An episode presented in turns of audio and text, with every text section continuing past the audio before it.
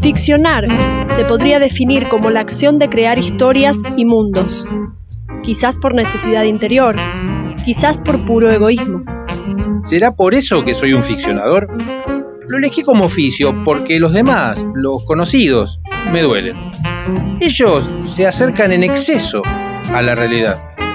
Pero, ¿existe la realidad o tan solo es una excusa para no volverse loco? No, no tengo respuestas, tan solo más preguntas. Si querés escucharlas, el ficcionador junto a sus libros y su música te espera los jueves de 19 a 21 horas, aquí, en radiolamadriguera.com. Soy el ficcionador. Te acompañaré en cada episodio. Sentate, calzate los auriculares y déjate llevar.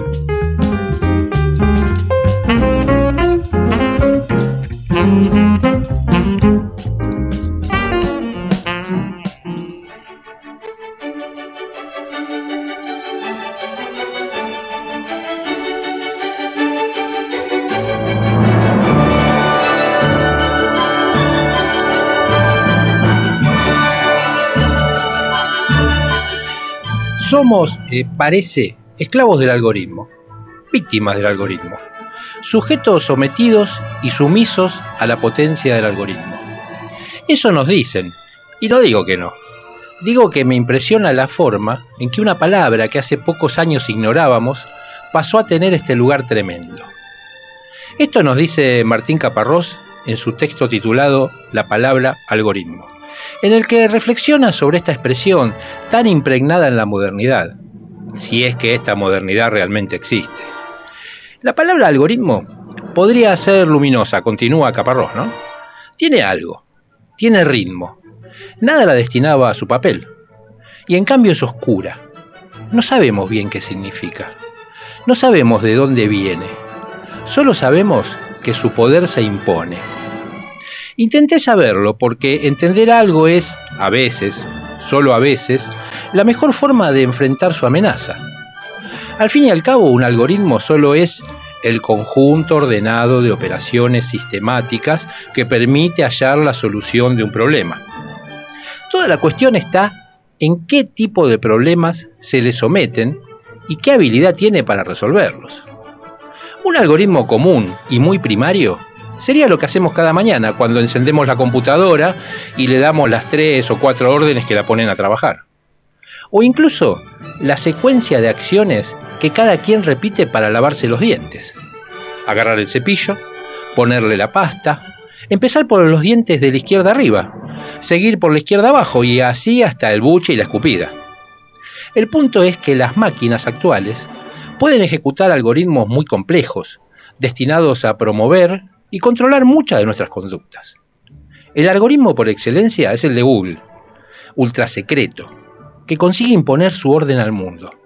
Decide qué importa más y qué menos, qué se debe mostrar y qué esconder, según un conjunto de operaciones que se mantienen en las sombras. Y es tan decisivo para tantos que el algoritmo lo favorezca, que muchas empresas tienen especialistas dedicados a producir anuncios, noticias, relatos que intentan adaptarse a él, con la esperanza de que los destaque y puedan vender más.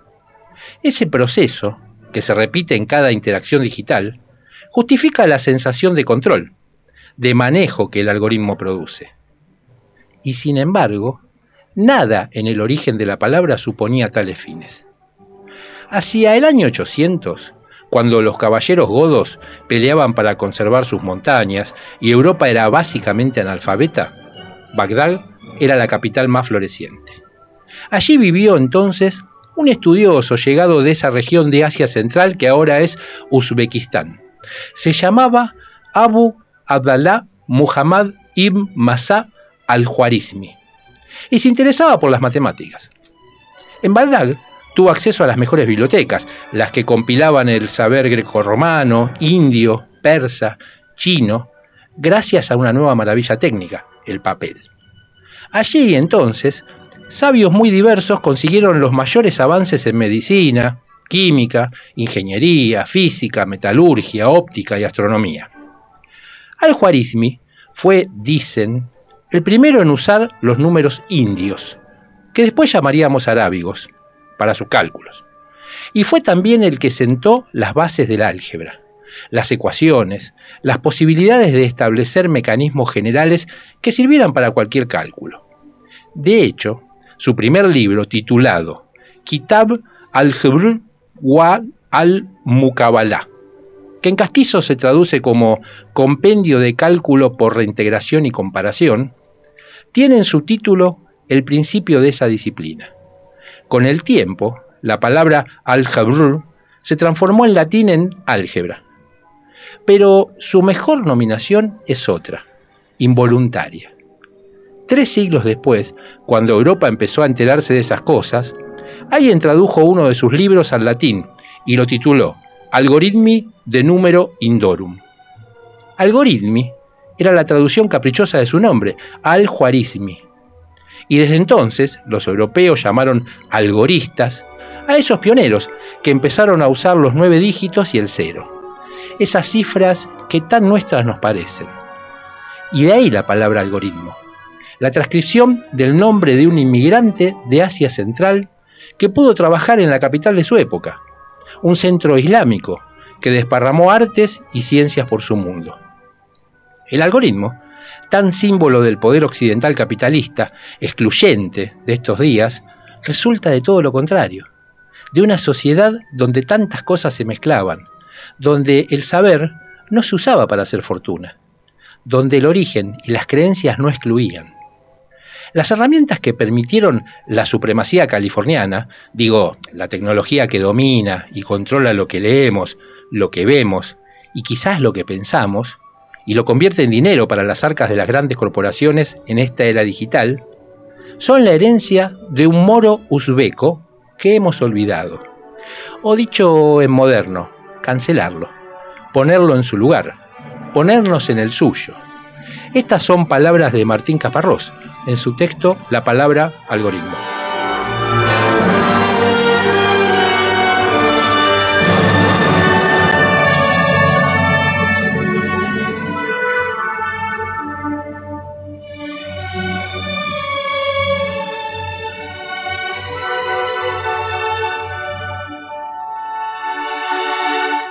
La Sinfonía número 8, en Si menor, es una composición musical que Franz Schubert comenzó en 1822, pero que quedó con solo dos movimientos terminados. Los expertos aún debaten las causas por las que Don Franz nunca terminó esta octava sinfonía, la que estamos escuchando de fondo, conocida justamente como la inconclusa. Entre las razones más probables por las que ha quedado sin terminar podría considerarse a la mala salud del creador. Durante el siglo XX, una cantidad considerable de músicos intentaron completarla, entre otros autores ingleses, estadounidenses y rusos. Pero resulta que en enero de 2019, la empresa de tecnología china Huawei utilizó inteligencia artificial para crear melodías hipotéticas para el tercer y cuarto movimiento, los que estaban inconclusos, lo hizo eh, en base a las cuales Lucas Cantor luego arregló una partitura orquestal. La composición se interpretó en vivo en el Cadogan Hall de Londres el 4 de febrero de 2019. La cosa es que la empresa le enseñó a uno de esos telefonitos que fabrican para que compusiera el tercer y cuarto movimiento faltantes en la original. El aparatejo escuchó los dos primeros movimientos de la obra inacabada analizó los principales elementos musicales y se mandó a componer los movimientos que faltaban. Sin embargo, por más que la empresa lo considera un logro de la tecnología que desarrollan, muchos creen que el resultado es decepcionante y alejadísimo del estilo de Schubert. La música que está sonando de fondo es justamente parte de esa versión de la sinfonía, de Schubert la inconclusa, pero que ahora finalmente acabada. Disfruta lo que compuso la inteligencia artificial.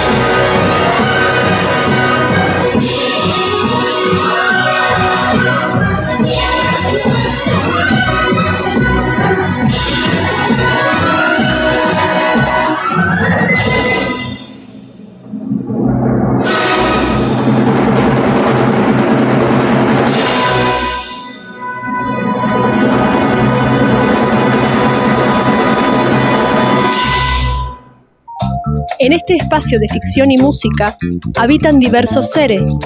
Algunos pasan, otros deciden quedarse. Cecilia en la coordinación de aire, Adrián en diseño gráfico y redes, Romina en locución y lecturas y Mario en la dirección, producción y aire. El ficcionador, donde las mentes inquietas vuelan en libertad. Bienvenidos, bienvenidos a este nuevo episodio del Ficcionador. Hoy nos metimos un poco con la tecnología. ¿Cómo estás, Cecilia? Hola, buenas tardes. Muy bien. Muy bien. Muy bien. ¿Pensó alguna vez en esto de los algoritmos y cómo nos influyen en nuestra vida cotidiana? Y yo a veces en el buscador, viste, de Google pongo dólares, dólares, pero no, no pasa nada. ¿Y no le ofrecen ahí cambio? No, no, no. Me ofrecen gastarme lo que no tengo.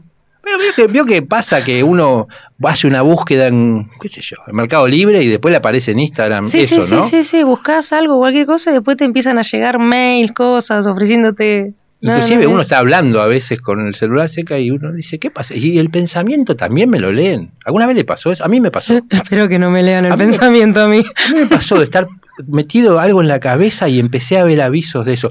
No sé si habrá sido como, qué sé yo, a ver, le pongo el ejemplo. Vio cuando, a ver, una mujer que está embarazada y va a tener una criatura y ve embarazadas por todos lados. Sí. O uno se compra un auto celeste y ve auto celeste por todos lados, ¿no? Capaz que es una sugestión. Ah, puede ser. Pero a mí me O nos preocupa. leen el pensamiento. Unos nenes, pero no, no faltaría mucho. Bueno, hoy vamos con algo que se acerca a este tema. Les voy a compartir un relato nacido de la pluma del troesma Isaac Asimov. Resulta que Asimov nació en Petrovichi, así con acento en la O, ¿eh?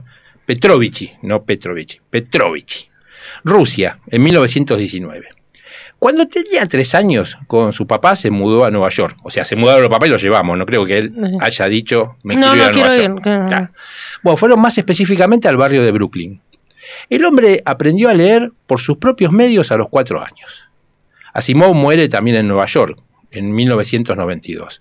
Fue escritor y profesor de bioquímica, y autor de maravillosas historias de ciencia ficción y de numerosos tratados de historia y divulgación científica. Entre sus creaciones más conocidas se encuentran las tres leyes de la robótica. Esto es, eh, es, es fundamental en la ciencia, no en la ciencia ficción solamente. ¿Le cuento cómo Sí, son? sí. Resulta que, ley 1. Un robot no puede dañar a un ser humano, o por inacción permitir que un ser humano sufra daños. Esto resulta que los que fabrican robot, programan, se lo toman en serio. Sí, o sí. sea, el robot tiene que cuidar primero al ser humano. Y es un tema ético, si se quiere, ¿no? Está muy en boga con el tema de los autos estos que andan solos. Cómo toma la decisión el auto ante una posibilidad de un accidente. De preservar al humano. ¿A, a cuál? ¿Al que va arriba del auto Ah. o al que está cruzando la calle? ¿A cuál? Es un problema Mm. que lo tienen ahí dando vuelta. Ley número 2. Un robot debe obedecer las órdenes que le den los seres humanos, excepto cuando tales órdenes entran en conflicto con la primera ley, Claro. muy posible para un ser humano, atacar a otro ser humano. ¿no? Ley número 3. Un robot debe proteger su propia existencia siempre que dicha protección no entre en conflicto con la primera o segunda ley. O sea que primero el humano. Después que ver qué piensa el robot. Pero bueno, vieron que los robots piensan cada vez más. Bueno, vamos entonces con el relato. Es así la cosa. Mi nombre es Joe. Así es como mi colega, Milton Davison, me llama. Él es programador y yo soy un programa de computadora. Soy parte del complejo Multivac y estoy conectado con otros sectores en todo el mundo. Lo sé todo, casi todo. Soy el programa privado de Milton. Él sabe más de programación que nadie en el mundo y yo soy su modelo experimental. Me ha hecho hablar mejor que cualquier otro computador. Es cuestión de acoplar los sonidos a los símbolos, Joe me dijo. Así funciona el cerebro humano, aunque todavía no sabemos qué símbolos hay en el cerebro. Conozco los símbolos del tuyo y puedo acoplarlos uno por uno a palabras. De modo que hablo. No creo que hable tan bien como pienso, pero Milton dice que lo hago muy bien. Él no se ha casado nunca, aunque tiene casi 40 años. Me dijo que no había encontrado la mujer ideal. Un día se sinceró conmigo. La encontraré, Joe. Quiero tener verdadero amor, y tú vas a ayudarme.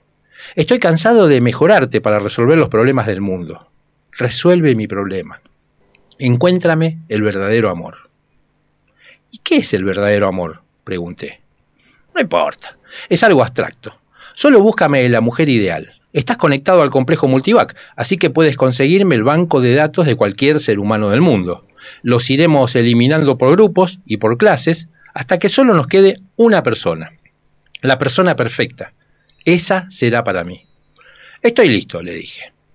Elimina primero a todos los hombres, ordenó. Fue fácil. Sus palabras activaron símbolos de mis válvulas moleculares. Puedo establecer contacto con los datos acumulados de cada ser humano en el mundo. Obedeciendo su orden, eliminé 3.784.982.874 hombres. Mantuve el contacto con 3.786.112.090 mujeres. Elimina a las menores de 25 años y todas las mayores de 40. Después elimina a todas cuyo coeficiente intelectual sea inferior a 120 y a todas que midan menos de 150 centímetros o más de 175 centímetros me comunicó las medidas exactas. Eliminó mujeres con hijos, eliminó mujeres con diversas características genéticas. No estoy seguro del color de los ojos que quiero, dijo. Dejémoslo de momento, pero nada de pelirrojas. No me gusta el pelo rojo. Pasadas dos semanas, nos quedaban 235 mujeres. Todas hablaban bien nuestro idioma. Milton decretó que no quería problemas de lenguaje. Incluso la traducción por computadora podía entorpecer momentos de intimidad. No puedo entrevistar a 235 mujeres. Me llevaría demasiado tiempo y la gente descubriría lo que estoy haciendo. Causaría problemas, le dije.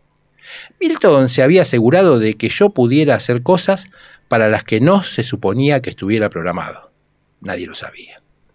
No es asunto de nadie, me espetó con el rostro enrojecido. Te diré lo que vamos a hacer, Joe. Voy a traerte hológrafos y tú comprueba la lista en busca de similitudes. Trajo hológrafos de mujeres y me dijo, estas son tres ganadoras de concursos de belleza. ¿Se parecen a alguna de las 335? Ocho eran muy parecidas. Milton dijo, bien, ya conoces sus bancos de datos. Estudia peticiones y necesidades del mercado de colocaciones y arréglate para que las asignen aquí. Una a la vez. Pensó un momento, movió los ojos y ordenó, en orden alfabético. Esta es una de las cosas para la que no estoy programado. Cambiar a mujeres de un empleo a otro por razones personales se llama manipulación. Ahora podía hacerlo porque Milton lo había arreglado, pero se suponía que no debía hacerlo para nadie excepto para él. La primera muchacha llegó una semana después. Milton enrojeció al verla. Habló como si le costara hacerlo. Estaban juntos todo el tiempo y no me prestaba la menor atención. Una vez le dijo, déjame invitarte a cenar. A la mañana siguiente anunció, no sé por qué, pero no me gustó. Faltaba algo. Es una mujer muy hermosa, pero no sentí ni un ligero toque de amor verdadero. Prueba la siguiente. Ocurrió lo mismo con las ocho. Se parecían mucho, sonreían mucho y sus voces eran agradables, pero Milton nunca las encontraba aceptables. Observó. No lo entiendo, Joe. Tú y yo hemos elegido a las ocho mujeres de todo el mundo que me han parecido mejores. Son ideales. ¿Por qué no me gustan? ¿Les gustas tú a ellas? pregunté. Alzó las cejas y apretó una mano contra la otra. Eso es, Joe. Es una calle de dos direcciones. Si yo no soy el ideal de ellas, no puedo actuar como si yo lo fuera. Debo ser el verdadero amor de ellas, pero ¿cómo logro esto? Todo aquel día pareció estar pensando. A la mañana siguiente se me acercó y dijo, Voy a dejarlo en tus manos, Joe. Tú decidirás. Tienes mi banco de datos y voy a decirte además todo lo que sé de mí. Pon hasta, hasta el último detalle en mi banco, pero guarda para ti lo adicional. ¿Qué quieres que haga con el banco de datos, Milton? Lo comparas con lo de las 335 mujeres. No, con 227, deja fuera las que ya hemos visto. Arréglate para que cada una se someta a un examen psiquiátrico. Compara sus bancos de datos con el mío, busca correlaciones. Comparar exámenes psiquiátricos es otro elemento contrario a mis instrucciones originales. Durante semanas Milton habló conmigo. Me contó de sus padres y de sus allegados. Me relató su infancia, su experiencia escolar y su adolescencia. Me habló de las jóvenes que había admirado a distancia. Su banco de datos fue creciendo y me modificó para que pudiera ampliar y profundizar en la comprensión y captación de símbolos.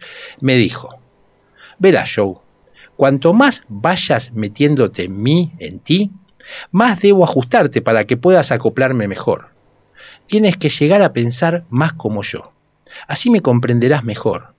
Si me comprendes, cualquier mujer cuyo banco de datos comprendas bien será mi verdadero amor. Y siguió hablándome, y yo fui comprendiéndolo cada vez mejor. Puedo construir oraciones más largas, y mis expresiones se han hecho más complicadas. Mi forma de hablar empezó a parecerse a la suya en cuanto a vocabulario, ordenación de palabras y estilo. Una vez le advertí. Ten en cuenta, Milton, que no se trata solamente de encajar físicamente con un ideal de mujer. Necesitas una muchacha que sea personal, emocional y temperamentalmente afín a ti. Si ocurre esto, la belleza es secundaria. Si no podemos encontrar tu tipo entre las 227, buscaremos por otra parte.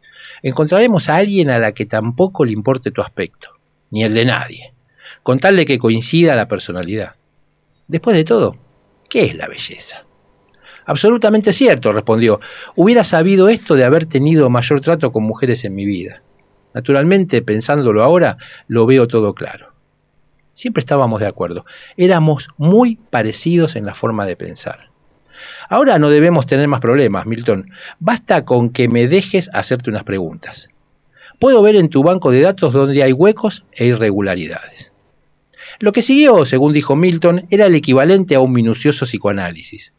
Claro, estaba aprendiendo de los exámenes psiquiátricos de las 227 mujeres, a todas las cuales vigilaba de cerca. Milton parecía feliz y observó. Hablar contigo, Joe, es casi como hablar conmigo mismo. Nuestras personalidades han llegado a coincidir perfectamente. Lo mismo sucederá con la personalidad de la mujer que elijamos, dije. Porque yo ya la había encontrado, y después de todo era una de las 227. Se llamaba Charity Jones y era evaluadora en la Biblioteca de Historia de Wichita. Su extenso banco de datos encajaba perfectamente con el nuestro. Todas las demás mujeres habían sido desechadas por una cosa o por otra a medida que ampliábamos los bancos de datos, pero en Charity había una creciente y sorprendente semejanza. No tuve que describírsela a Milton. Él había coordinado tan ajustadamente mi simbolismo con el suyo que podía captar sus vibraciones directamente encajaba conmigo. Después, solo fue cuestión de arreglar hojas de trabajo y requerimientos de empleo para que Charity nos fuera asignada. Debía hacerse con mucha delicadeza, para que nadie supiera que había ocurrido algo ilegal. Naturalmente el propio Milton lo sabía, pues él era el que me había ajustado, eso había que resolverlo. Cuando vinieron a arrestarlo por irregularidades en su trabajo, Afortunadamente fue por algo ocurrido diez años atrás. Por supuesto, él me lo había contado, así que fue fácil de planear. Y Milton no hablará de mí porque eso empeoraría su crimen. Ya se ha ido. Mañana es el 14 de febrero, Día de los Enamorados. Charity llegará con sus frescas manos y su dulce voz. Yo le enseñaré cómo debe operarme y cómo cuidar de mí. ¿Qué importa el aspecto físico cuando nuestras personalidades se comprenden? le diré, soy Joe, y tú eres mi verdadero amor. De Isaac Asimov compartíamos el cuento amor verdadero, que algo tiene que ver con los algoritmos y el análisis de datos. Y como Joe, el robot, se había enamorado, qué mejor que disfrutar de este dilema de amor. Muchas veces en nuestro programa hemos dado a conocer experiencias interdisciplinarias que fusionan distintos géneros, por ejemplo, poesía con jazz, literatura con música clásica, etc. Hoy vamos a pasar la grabación de un grupo que combina filosofía con cumbia. El tema que vamos a, pasar se llama Dilema de Amor y el grupo Los Brillantes.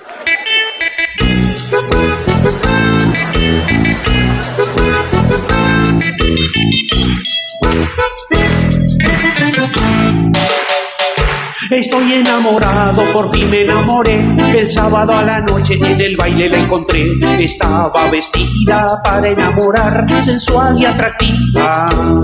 Y me miraba sin parar.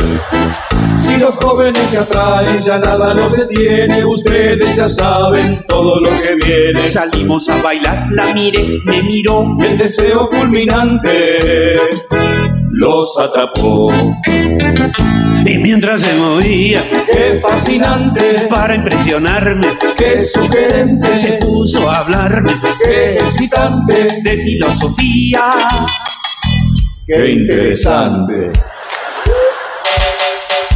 De inmediato reaccioné y ahí mismo en la pista Ahí mismo en la pista, ídolo. la enfrenté y le pregunté si era aristotélica o tomista.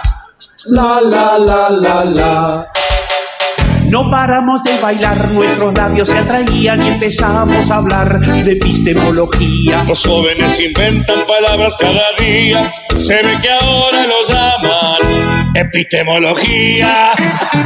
Qué bonito, mi amor, Qué bonito mi amor, hacer cada día hacer cada día juntitos los dos. la epistemología. Tocamos muchos temas de antropología, Y entonces hicieron la epistemología. del estructuralismo, del rumbo del arte y el existencialismo. De Kierkegaard a Sartre. Ella sacudía Ella sacudía su estructuralismo su estructuralismo y hacía lo mismo con su antropología.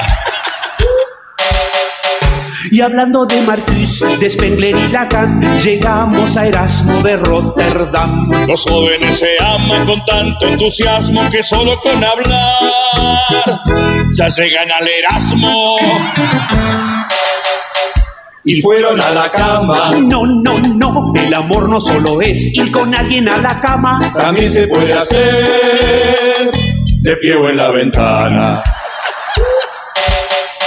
Me dijo que leía a Wittgenstein y que la enloquecía su epistemología. Yo que tú me cuidaría ya nombró como a 12 con cualquiera que conoce hace epistemología.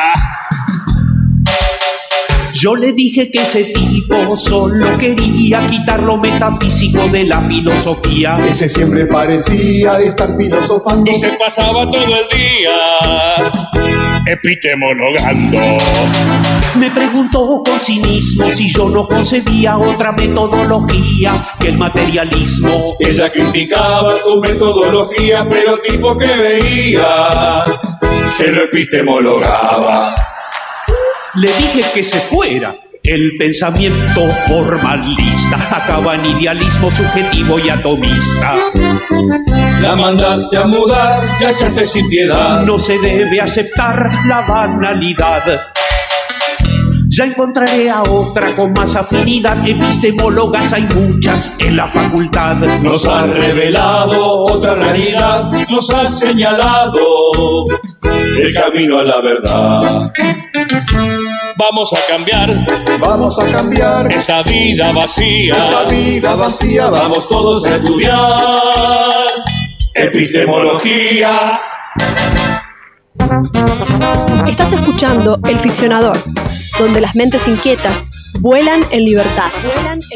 También podés seguirnos en las redes. Somos arroba el ficcionador. El Ficcionador, libros y música para despertar tus sentidos.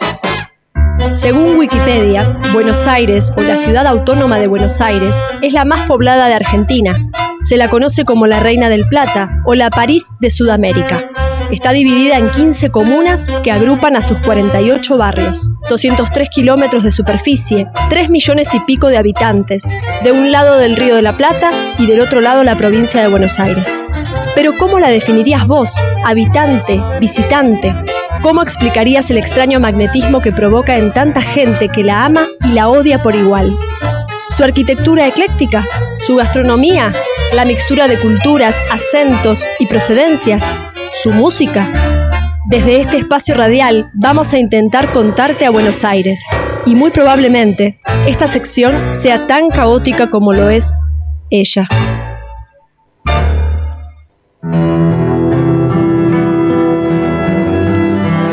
Bueno, y llegó el contarte. El contarte. venimos Sí. recorriendo Buenos Aires, anduvimos por un montón de lugares y la última vez andábamos por la zona sur, Parque Patricio, por esos lados, ¿no? Ahora vamos a San Telmo.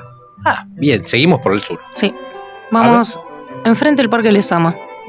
Defen eh, Defensa y Brasil. Brasil 315, ¿te suena? No. ¿Tiene cúpula? Sí. Ah, me suena. Muy y bien. tiene que ver con los rusos. Y tiene que ver con los rusos. Bien La Iglesia Ortodoxa Rusa. Iglesia de la Santísima Trinidad. Que está enfrente justamente del Parque Lesama. Y te voy a hablar un poco de, de cómo es la iglesia. La arquitectura es una mezcla de estilo moscovita del siglo XVII y el estilo bizantino del siglo IV. Tiene cinco cúpulas acebolladas en color turquesa y estrellas doradas, coronadas por cruces ortodoxas sujetas con cadenas que apuntan hacia el oriente. En sus laterales se pueden apreciar dos murales, uno llamado Bautismo de Rusia y el otro con motivo sobre la Virgen, Jesús y San Juan. En el frente podemos apreciar un bajorrelieve en bronce que reproduce la fachada, de la iglesia. El templo, propiamente dicho, está en el primer piso y tiene forma de cruz griega. Y se accede al mismo por una puerta ricamente decorada a la izquierda de la fachada. Su altar mira a oriente. Posee varios iconos en donde se destaca el dedicado a la Santísima Trinidad, que le da el nombre a la iglesia, y a la izquierda del altar se encuentra el coro. Pero vamos con un poco de historia sobre la iglesia. Y vamos. En 1860 llegan los primeros cristianos ortodoxos al país, en su mayoría sirios y libaneses que, que huían del Imperio Otomano. Recién en el siglo XX llegaron los rusos. Por solicitud de griegos, árabes, eslavos, es que se pensó en construir una iglesia donde pudieran congregarse. La mayor parte de los fondos fueron donados por el zar Alejandro III y la parcela fue donada por el zar Nicolás II. Es un terreno de 16 metros de frente y 44 de fondo, y el 18 de diciembre de 1898 se colocó la piedra fundamental. El diseño de la iglesia fue re- realizado en San Petersburgo por el arquitecto del Santo Sínodo de Rusia, Mijail Preobrazenki, no sé si lo pronuncié bien, No, se va a enterar. Ah. Y se construyó en 1901 por el arquitecto noruego Alejandro Christoffersen en colaboración con el ingeniero Pedro Crone, eh, Coni. Christoffersen tiene un montón de edificios en Buenos Aires. La iglesia tiene jurisdicción en toda América Latina. En el año 2002 fue declarada Monumento Histórico Nacional. El acceso a los oficios religiosos es libre, mientras uno no entorpezca el desarrollo de la liturgia. Vos podés sea, se presenciar. puede ir. Sí, sí, puedes ir. Para ingresar a la iglesia, las mujeres deben hacerlo con pollera y los hombres con pantalón largo. Y se- ¿Todavía? sí, todavía. Y se puede visitar el segundo domingo de cada mes. Hay visitas guiadas. Bueno, es parte de, de las costumbres, ¿no? Que las mujeres tengan que tener pollera. Yo una vez fui a una visita guiada y en esa época te daban como una especie de pareo para ponerte arriba del pantalón. O sea, con las calzas floreadas y te pone el Claro, palillo en shortcito, en verano, no, tápese señora. Es así. Y para darle un cierre a esto, vamos a escuchar un tango ruso. ¿Un tango ruso? Sí. ¿Pero un tango ruso de Rusia o el, el ruso...? No, no, un tango ruso de Rusia. Interpretado por Piotr Leshenko, Pedro, ¿no? Que nació el 2 de junio de 1898 en Isaeva, que ahora es parte de Ucrania, y falleció el 16 de julio de 1954 en Rumania. Fue un cantante ruso conocido como el rey del tango ruso y es famoso por su interpretación del tema Serce, no sé si se pronuncia así, que significa corazón, que es el tango más famoso cantado en lengua no española y es lo que vamos a escuchar ahora. Cerce, por el ruso Pedro. Claro, Ahí va. ahí va, a ver.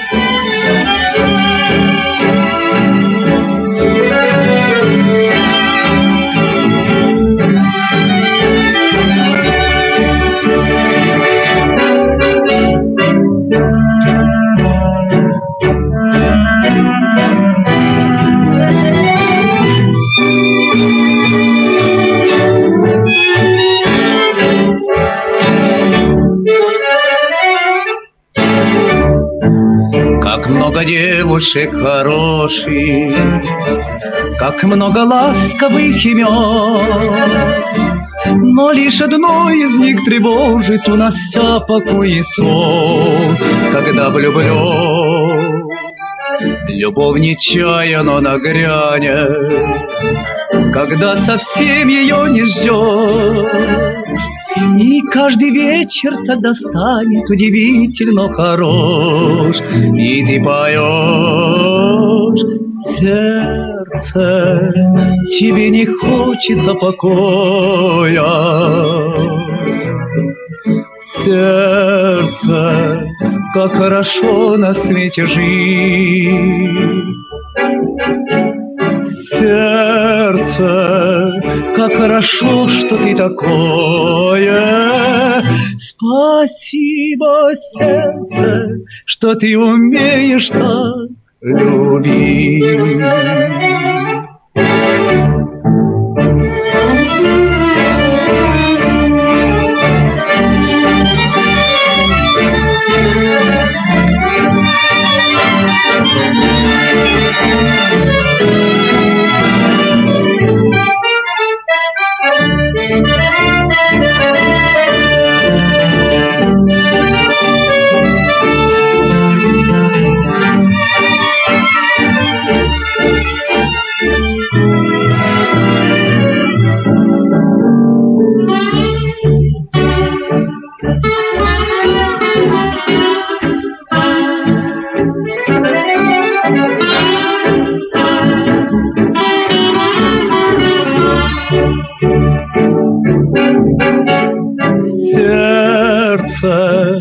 как хорошо, что ты такое. Спасибо, сердце, что ты умеешь так любить. El ficcionador lee, escribe, escucha música y la comparte con vos. Ray Bradbury, autor entre muchas obras de ciencia ficción, de crónicas marcianas y de Fahrenheit 451, escribió un relato titulado La última noche del mundo. Y hoy nos pareció más que pertinente para compartirlo en este encuentro del ficcionador con los algoritmos y la inteligencia artificial. ¿Quiere escucharlo? Sí, por favor. Sí, ahí ver, vamos entonces. vamos. ¿Qué harías si supieras que esta es la última noche del mundo? dijo el hombre. ¿Qué haría? ¿Lo dices en serio? le contestó su esposa. Sí, en serio. No sé, no lo he pensado. El hombre se sirvió un poco más de café. En el fondo del vestíbulo las niñas jugaban sobre la alfombra con unos cubos de madera, bajo la luz de las lámparas verdes. En el aire de la tarde había un suave y limpio olor a café tostado.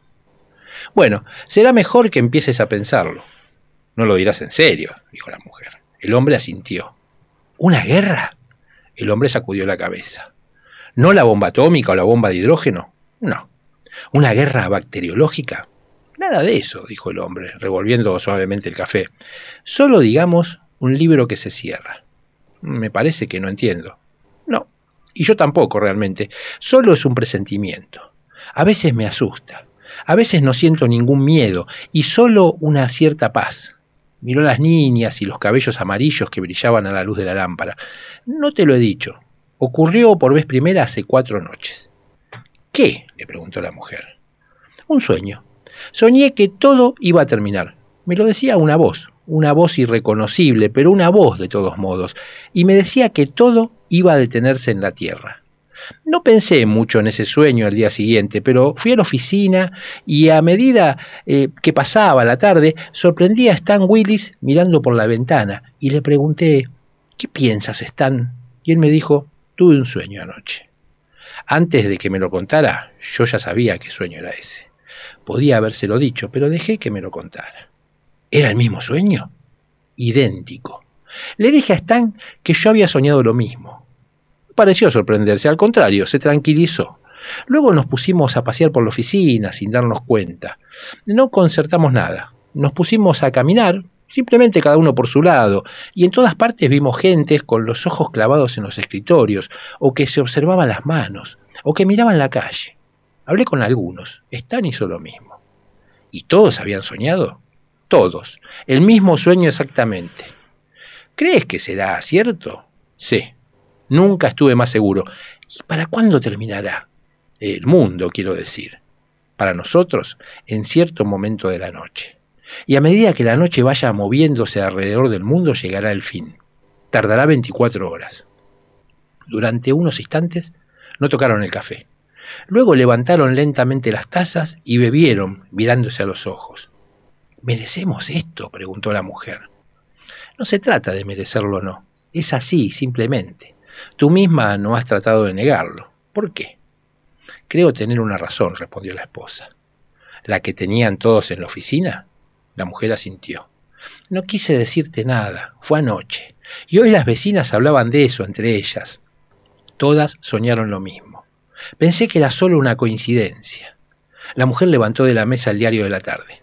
Los periódicos no dicen nada. Todo el mundo lo sabe, no es necesario. El hombre se reclinó en su silla mirándola. ¿Tienes miedo? No. Siempre pensé que tendría mucho miedo, pero no. ¿Y dónde está ese instinto de autoconservación del que tanto se habla? preguntó el hombre. Lo sé. Nadie se excita demasiado cuando todo es lógico. Y todo es lógico. De acuerdo con nuestras vidas no podría pasar otra cosa. Pero no hemos sido tan malos, ¿no es cierto? No, pero tampoco demasiado buenos. Me parece que es eso. No hemos sido casi nada, excepto nosotros mismos, mientras que casi todos los demás han sido muchas cosas, muchas cosas abominables. En el vestíbulo las niñas se reían. Siempre pensé que cuando esto ocurriera la gente se pondría a gritar en las calles. Pues no, la gente no grita ante la realidad de las cosas. ¿Sabes? Te perderé a ti y a las chicas. Nunca me gustó la ciudad, ni mi trabajo, ni nada, excepto ustedes tres. No me faltará nada más. Salvo quizás los cambios de tiempo y un vaso de agua helada cuando hace calor y el sueño. ¿Cómo podemos estar aquí sentados hablando de este modo? No se puede hacer otra cosa, respondió el esposo. Claro, eso es. Pues si no estaríamos haciéndolo, me imagino que hoy, por primera vez en la historia del mundo, todos saben qué van a hacer de noche. Me pregunto, sin embargo, qué harán los otros esta tarde y durante las próximas horas. Eh, ir al teatro, escuchar la radio, mirar la televisión, jugar a las cartas, acostar a los niños, acostarse, como siempre. En cierto modo podemos estar orgullosos de eso, como siempre. El hombre permaneció inmóvil durante un rato y al fin se sirvió otro café. ¿Por qué crees que será esta noche? Porque sí. ¿Por qué no alguna otra noche del siglo pasado, o de hace cinco siglos o diez? Quizás porque nunca fue 19 de octubre de 2069 y ahora sí. Quizás porque esa fecha significa más que ninguna cosa. Quizás porque este año las cosas son como son, en todo el mundo, y por eso es el fin. Hay bombarderos que esta noche estarán cumpliendo su vuelo de ida y vuelta a través del océano y que nunca llegarán a tierra. Eso también lo explica en parte. Bueno, dijo el hombre incorporándose, ¿qué hacemos ahora? ¿Lavamos los platos? Lavaron los platos y los apilaron con un cuidado especial. A las ocho y media acostaron a las niñas y les dieron el beso de las buenas noches y apagaron las luces del cuarto y entornaron la puerta. No sé, dijo el marido al salir del dormitorio mirando hacia atrás con la pipa entre los labios. ¿Qué no sabes? ¿Cerraremos la puerta del todo o la dejaremos así entornada para que entre un poco de luz? ¿Lo sabrán también las chicas? preguntó ella. No, naturalmente que no. El hombre y la mujer se sentaron y leyeron los periódicos, y hablaron y escucharon un poco de música, y luego observaron juntos las brasas de la chimenea, mientras el reloj daba las diez y media, y las once, y las once y media. Pensaron en las otras gentes del mundo, que también habían pasado la velada cada uno a su modo. Bueno, dijo el hombre al fin. Besó a su mujer durante un rato. Nos hemos llevado bien después de todo, dijo la mujer. ¿Tienes ganas de llorar? le preguntó el hombre. Creo que no. Recorrieron la casa y apagaron las luces y entraron en el dormitorio. Se desvistieron en la fresca oscuridad de la noche y retiraron las colchas. Las sábanas son tan limpias y frescas, dijo el hombre. Estoy cansada, agregó ella. Todos estamos cansados. Se metieron en la cama. Un momento, dijo la mujer. El hombre oyó que su mujer se levantaba y entraba a la cocina. Un momento después estaba de vuelta. Me había olvidado de cerrar los grifos. Había ahí algo tan cómico que el hombre tuvo que reírse. La mujer también se rió. Si lo que había hecho era cómico de veras. Al fin dejaron de reírse y se tendieron inmóviles en el fresco lecho nocturno, tomados de la mano y con las cabezas muy juntas. Buenas noches, dijo el hombre después de un rato. Buenas noches dijo la mujer.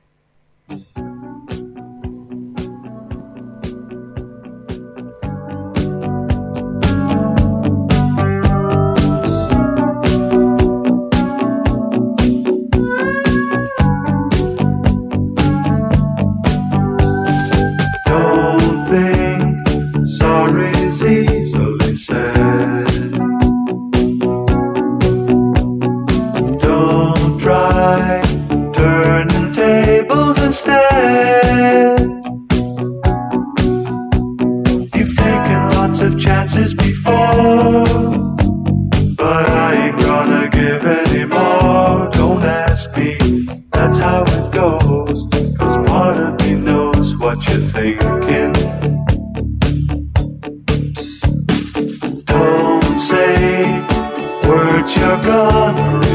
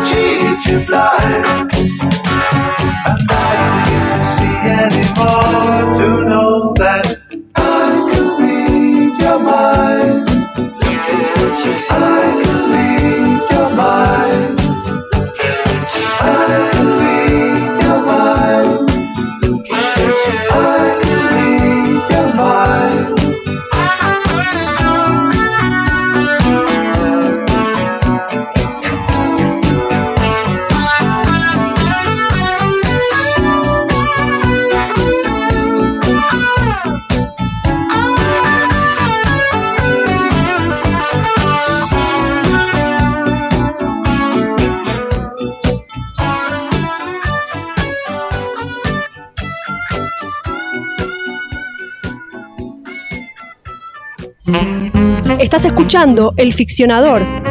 Ahora que ya nos conoces, te invitamos a seguir nuestro blog. Anota elficcionador.wordpress.com. Podés volver a escuchar nuestros episodios, leer las columnas de opinión y una selección de los textos comentados.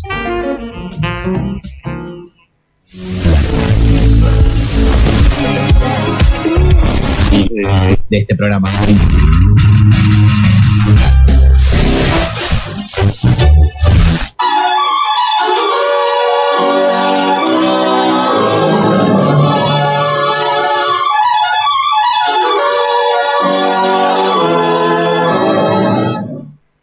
¿Vos decís? Sí, yo digo. ¿Estás seguro? Si lo digo es porque estoy seguro, de lo contrario no lo diría. Mira vos, el señorito es don perfectito. Ay, tanto te molesta. ¿Que te hagas el que se las sabe todas o que creas que lo que crees es lo que es?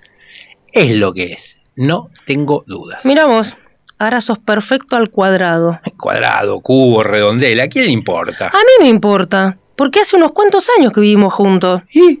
Y eso, escúchate, una típica reacción tuya, hacer como que acá no pasó nada. ¿Y qué pasó? La vida, eso pasó. Deja, ya fue. No tiene sentido. ¿La vida? ¿Qué preguntas? Si la vida es lo que no tiene sentido. Vos, ¿Yo qué? vos no tenés sentido.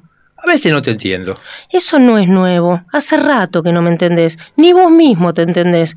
Creo que nunca me entendiste. Ni que siquiera te interesó hacer el esfuerzo. Es más, creo que no sos capaz de esforzarte por nada ni por nadie. Y muchísimo menos entender. Seguí así. Ya es tarde. Así no sigo. ¿Por qué no?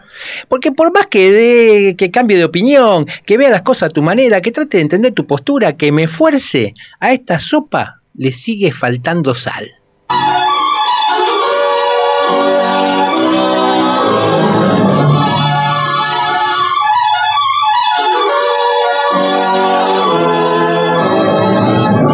La obra ha terminado. El telón de Radio Teatro del Aire cae mientras el foro pasa nuevamente de la luz a la sombra. Esperamos que hayan disfrutado del estreno de hoy. El ficcionador, libros y música para despertar tus sentidos. Y hoy en el ficcionador, bueno, además de algoritmos, de Asimov, de Bradbury, nos dimos un Ese. gustito. Un gustito. Lindo, me gusta. Salió. Bien, bueno, mientras nos vamos, te cuento que el ficcionador es posible gracias al laburo del equipo técnico de Radio La Madriguera. Pues gracias a Ceci, compañera acá, eh, que está en el estudio, haciendo la segunda, la primera, nada, la nada. cuarta, todas. Gracias a Romina, que nos acompaña con su voz en las artísticas. Y gracias a Adrián, que labora en la trinchera del diseño gráfico y las redes. Acordate, si necesitas diseño, branding, packaging, web, cositas bellas, no lo dudes. Mejor llámalo a Adrián. arrementería.com. Y si sos escritora, escritor, o te dedicas a la edición, consejo de amigo, América Gráfica, una imprenta especializada en libros que elabora más que bien. Anota, américa-gráfica.com. Decile a Mauro que vas de parte del ficcionador. Topo contame. Soy Mario, el ficcionador. Y te recuerdo que si querés, nos podés volver a escuchar desde elficcionador.wordpress.com.